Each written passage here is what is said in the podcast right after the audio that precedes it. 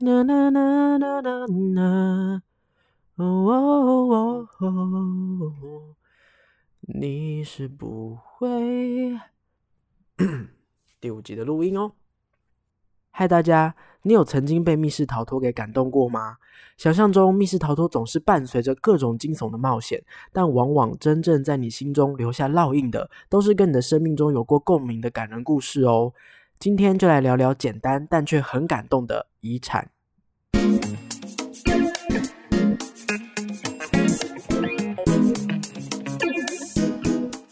嗨，各位大家好，欢迎回到逃脱记录点，我是主持人阿纪。这个节目将会一一介绍全台湾的密室逃脱主题，并且有身经百场以上的密室老手们分享他们的逃脱心得，还有最主观的密室排行榜跟新闻时事。所以新手老手一起来进入密室的逃脱大坑吧！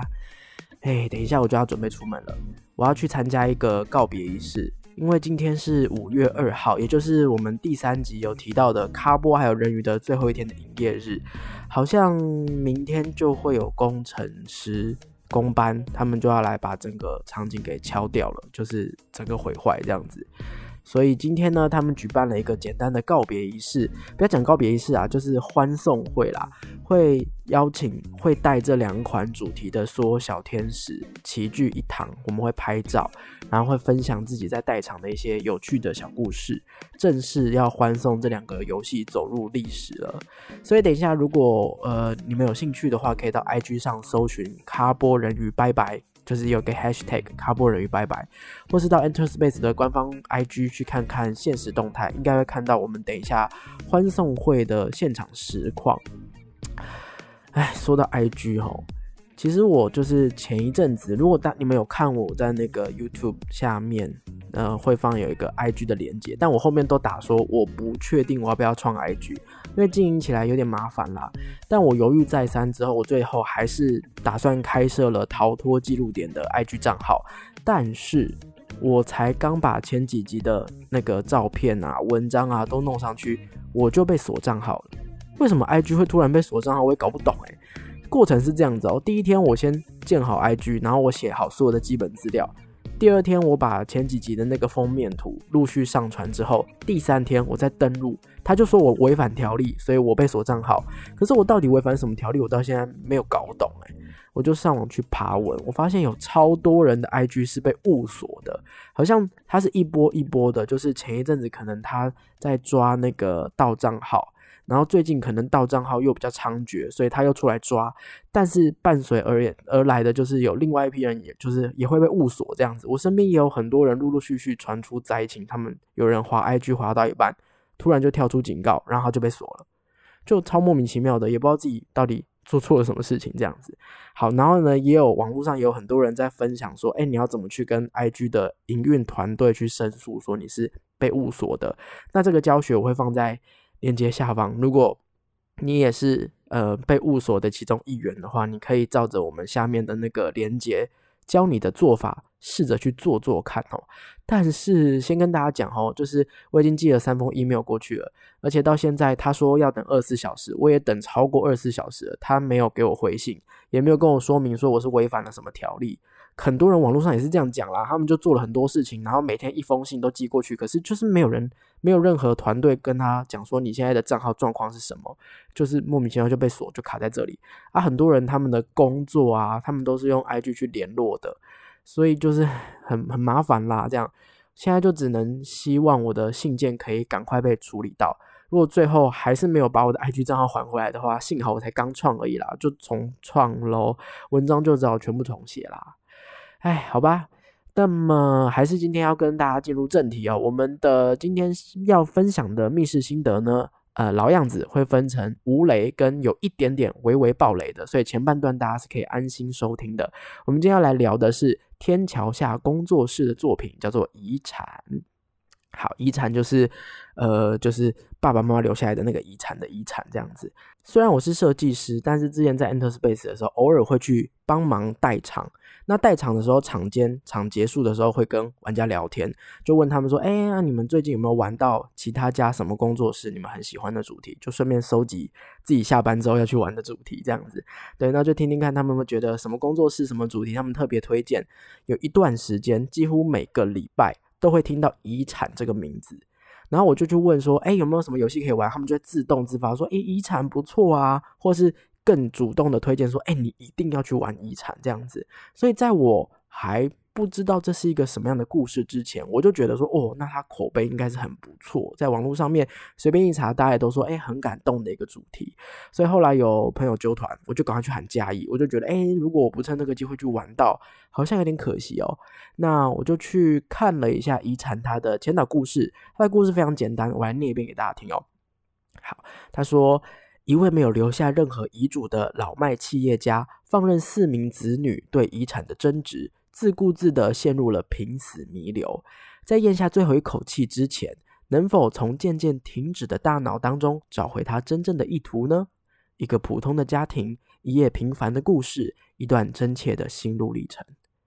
好，所以呢，这是一个家庭里面的故事。哈，OK，好，那玩家扮演的是谁呢？玩家扮演的是这个企业家谭老先生的四位子女所委托的专家。我们不是扮演子女，我们是扮演专家。哈，这四位子女呢，觊觎着爸爸各自各样不同部分的遗产。表面上我们好像是分成四个阵营要去抢夺爸爸的遗产，但实际上刚刚说的。觊觎好像又不太是那样子，你只要就是稍微读一下那个子女一开始会给专家委托信，你在读委托信的过程当中，你就隐隐约约觉得，嗯，好像有故事在背后这样子。好，那不过每个子女都有想要拿到的遗产嘛，那谭老先生又没有留下任何的遗嘱，所以我们必须要进入到老父亲的大脑之中去寻找有没有任何的记忆是可以作为遗产分配的依据。那接下来，我们就能够一步步的更加认识我们的委托人，就是四个子女。这四个子女呢，个性都有不同，有的是比较温和隐忍型的，有的是比较激进、比较叛逆型的。他们都跟爸爸有一些呃不同的矛盾。然后呢，但是每一个人你会发现都有一个共同点，都是他们很渴望得到父亲的认同。我觉得应该，尤其是台湾人，大多数的人应该都有类似的经验。小时候都会觉得说，哎，父母亲都有很奇怪的坚持，为什么总是听不懂我想表达的东西？为什么总是不认同我的做法？或者是为什么你不会？你为什么不让我去照着我想做的去试试看？就如果失败，那就失败嘛，你就让我去做试试看再说嘛，这样子。长大之后，尤其呃最明显的转变，应该是大家陆续上大学，慢慢减少在家里的时间。你就会开始慢慢的有空间，其实不是想不懂，而是你减少了跟家人的相处之后，你才会有空间去思考说，哎，爸妈这样子说话的心态是什么？好，那到底为什么他们会，他们当时的心情是什么？这样子，你会懂得爸妈担心的点是什么啦？我觉得，嗯，这可能是大部分台湾的小孩。会经历到的一件事情，就是很多的父母其实是不擅长表达的。可能在那个年代，他们没有觉得说我好像要去跟小孩去多解释什么，所以有的时候他们可能当我们去问他们一些问题，诶，为什么你不让我做什么做什么？他们说不出口，他们表达不清楚，所以就会用比较强硬的方式，比方说你就是不准做啦，或者是说呃。我是你爸爸，我说你不准做，你就不准做，就是比较强硬的这样的方式。那这样的处理方式，长大之后啊，虽然我们可以渐渐去理解，可是理解不不等于谅解。之前有一些争吵的伤痕，可能没有好好的处理的话，就会留下一些芥蒂。对，所以很多人长大之后没有办法跟爸妈就是相处的很和睦。我猜应该是这样子，我自己身边就有蛮多人。嗯，你不能说他们跟爸妈的感感情不好，可是你也可以听出来，或是感受得出来，诶，他有很多事，他就是没有办法去跟爸妈讲。那不单单只是因为担心，有的时候会有一点点不信任。我知道听到不信任，很多父母亲会很更加受伤，更加难过。但是那是因为孩子的心中也有一些，也有一些还没有好的伤痕啦。这样子，对。那在玩这个游戏的时候，其实就整段是在。描述这样的一个过程，哈，游戏中的场景其实没有很漂亮，甚至我觉得有一点简陋，有一点就是没有什么装饰的感觉，而且游戏基本上都是很传统的解谜，然后呃数字锁啊、密码锁啊等等的，不算是有机关，基本上可以不算是有机关，然后每个道具也都有很多使用的痕迹了，所以我觉得它是一个要去品尝它的内涵的一款主题。对它的外观看起来很普通，没有什么 fancy 啊特别的东西这样子。但是每一个道具跟谜题都是为了要去告诉你这四个孩子的成长故事是什么，他们的心情或他们成长的过程当中发生了什么重大的事件，去改变了他们的一生。那在发生这个重大事件的同时，爸爸当时的做法是什么？好，那再来有一个就是呃，我们日常生活体验不到的，就是我们在。那个谭老先生爸爸的脑袋中，所以呢，在陪着谭老先生去回忆小时候孩子的小时候的时候呢，你会听到孩子的回复，你也会听到爸爸的心声，在大脑当中，他会对于当时可能有后悔，可能有想解释的，所以你会听到在父母亲的角度当中，他是怎么去回应当时的这个事件，为什么他选择用这样的方式去对待这些孩子。那所以其实剧情当中有蛮多的语音的，但是呃有一点很可惜哦，我觉得可能是这个游戏我还没有去查它是几年，就是多少多少年制作完成的游戏哦，但它的剧情语音确实喇叭并不是音质很好，所以导致我们在听的时候大家都是嘘安静安静，然后很认真很努力的去听，有时候可能因为。剧剧情语音一大段一大段的嘛，如果你 miss 掉了，你就会开始哎讲什么讲什么这样子。那不过幸好大家都呃会很安静的去听，然后也也还可以就是跟彼此互相沟通啦，对啊，我们虽然是四个子女委托的不同的专家，但是我们是一起去从呃爸爸最一开始想到的孩子一个一个孩子去去体验这样子。对，所以你还是可以跟你的伙伴讨论说，哎，这个孩子他。刚刚想讲的是什么？这样，或者这个爸爸他刚刚对于这一边的感想是什么？你们是可以讨论的。然后，诶，他不是真的在争夺遗产，对他只是在讲爸爸跟孩子之间的。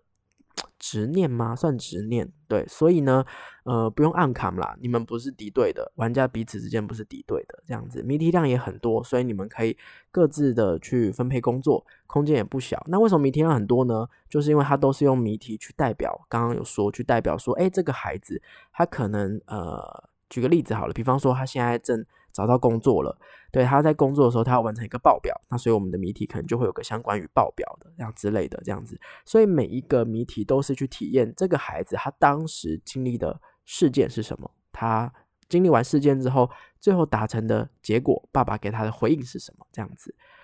嗯，我自己在玩完这个游戏之后，其实有很多的感触，在四个孩子当中，或多或少你一定会从其中几个去找到自己成成长当中。曾经发生过的事情太像了，这样子。虽然他们是企业家，他们是富二代啦，而我们就是平凡普通人这样子。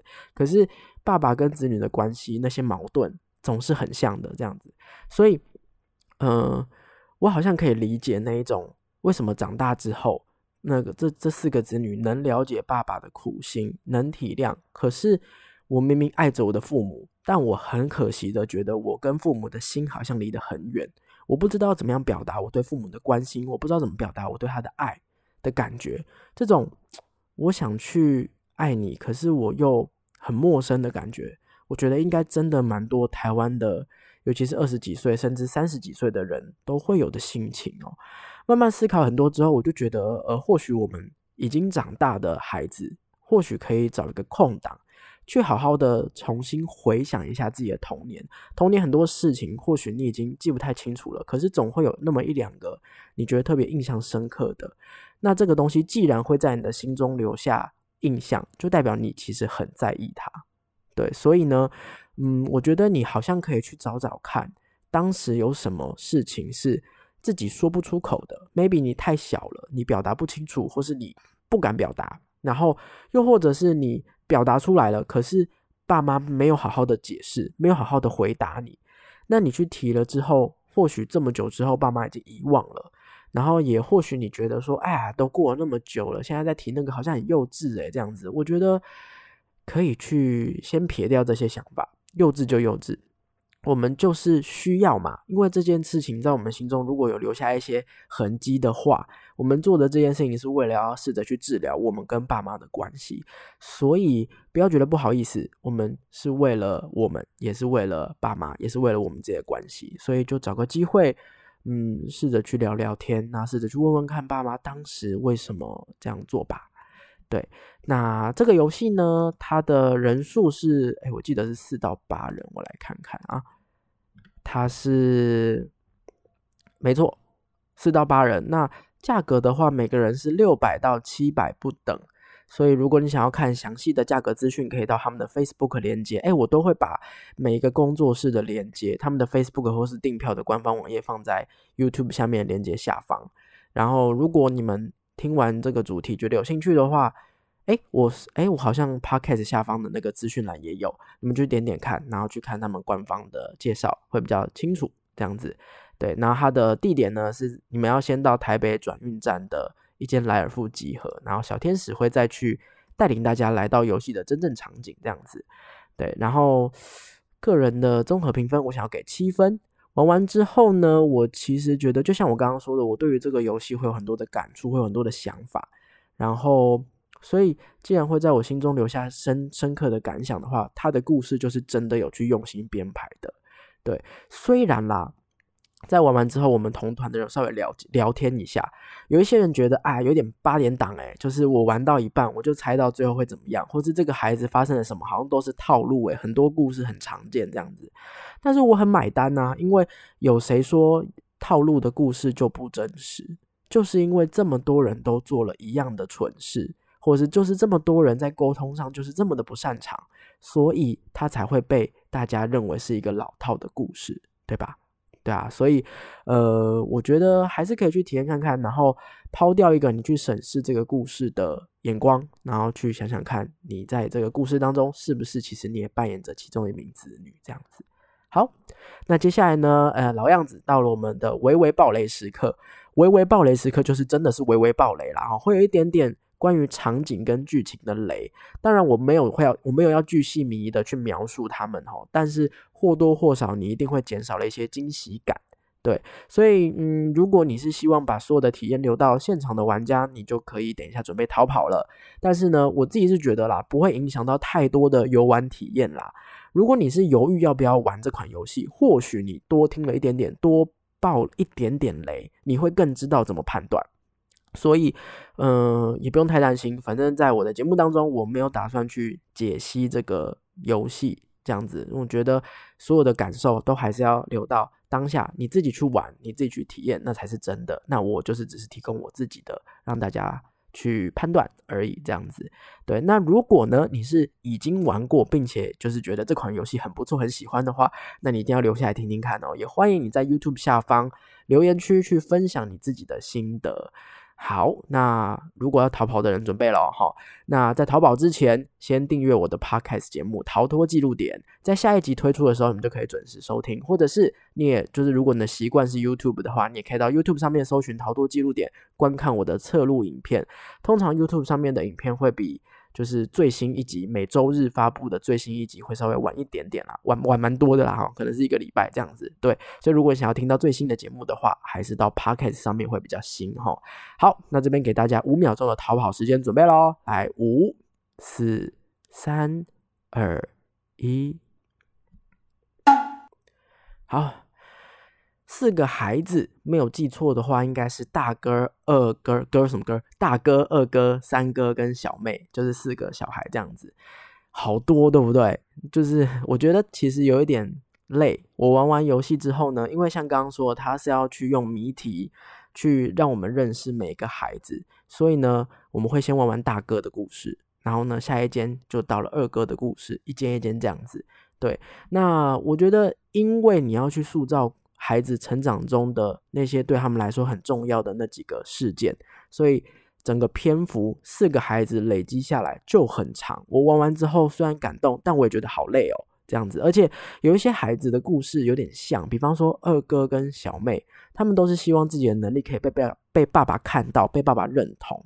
然后大哥跟三哥，他们就是比较乖乖牌的，他们把自己真正的心意给隐藏下来了。就是有一些人会这样子，他们不想要让爸妈担心，我就都当一个乖宝宝。但实际上我心里有很多波涛汹涌，这样我就是没有讲出来而已。这样子，大哥跟三哥都是这样子的风格的小孩，他们只是最后选择。对于爸爸的做法不一样而已。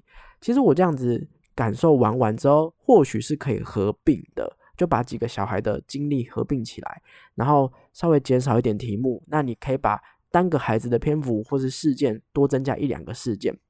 延长每个孩子这样子，然后就从四兄妹变成可能两兄妹或者是三兄妹之类的这样子。如果能够这样去设计的话呢，或许玩起来会觉得更适中、更舒适啦。这样子，总体而言呢，我还是很喜欢。对，尤其是整个游戏的结尾，我做了一个呃，我觉得他做了一个很贴心，然后也是帮助我们进入那个情感的设计，在就是他的 FB。的那个游戏介绍页面，他有说有一个全黑场景。一般而言呢，我们在玩密室逃脱的时候，遇到全黑场景都是紧张哦，准备绷紧神经，有事情有那个危险即将要出出现了这样子。好，那但是呢，在这个结尾最后有一段是谭老先生，就是爸爸的自白。我们会坐在谭老先生的床边听他说话，这个时候灯光会全暗。那这一次我自己在里面玩的时候，我。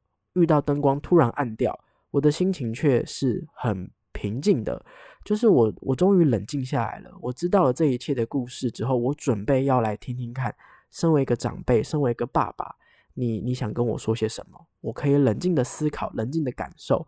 听完之后呢，你也会去想到很多自己以前的妈妈或是爸爸说过的话，或是呃，有很多 类似的回忆会涌上心头。然后眼泪就会默默的流下来，对，然后讲完整段自白之后，灯光才会亮，然后我就发现，哇，我同同同团的团员很多人都哭了，这样子，对，在那个时候，在全黑的灯光之下，你可以很安静的去感受，那你也不用去担心说，哎，跟你一起玩的眼光会怎么样啊？你要哭，你就可以在黑暗当中偷偷哭，这样子很放心，然后很能够就是丢掉自己的呃，投注自己的情绪。我觉得这个设计是很棒的。那完整体验之后呢，我也因为了这个游戏有花了一些时间去思考我跟家人之间的关系，对，就跟一个寓意深远的电影一样，所以我是很推荐大家去玩的。对，那嗯，接下来就是母亲节了。对，虽然是爸爸的故事，但是母亲节大家应该都会回家陪陪家人吧。所以趁这个机会，也不一定要把它搞得很严肃，就是日常聊聊天，去问问自己以前成长过程的事情。或许有一些事情并不如你想的那么沉重，那么难。对，去聊聊看，说不定很多心结就这样解开来了。这样子，以上呢是遗产的心得分享。你有没有试着去跟爸妈像这样聊过天呢？那聊天之后，你们的进展如何？现在跟爸妈的关系好不好呢？欢迎在 YouTube 下方留下自己的成长故事。最后也不要忘了订阅我的频道哦。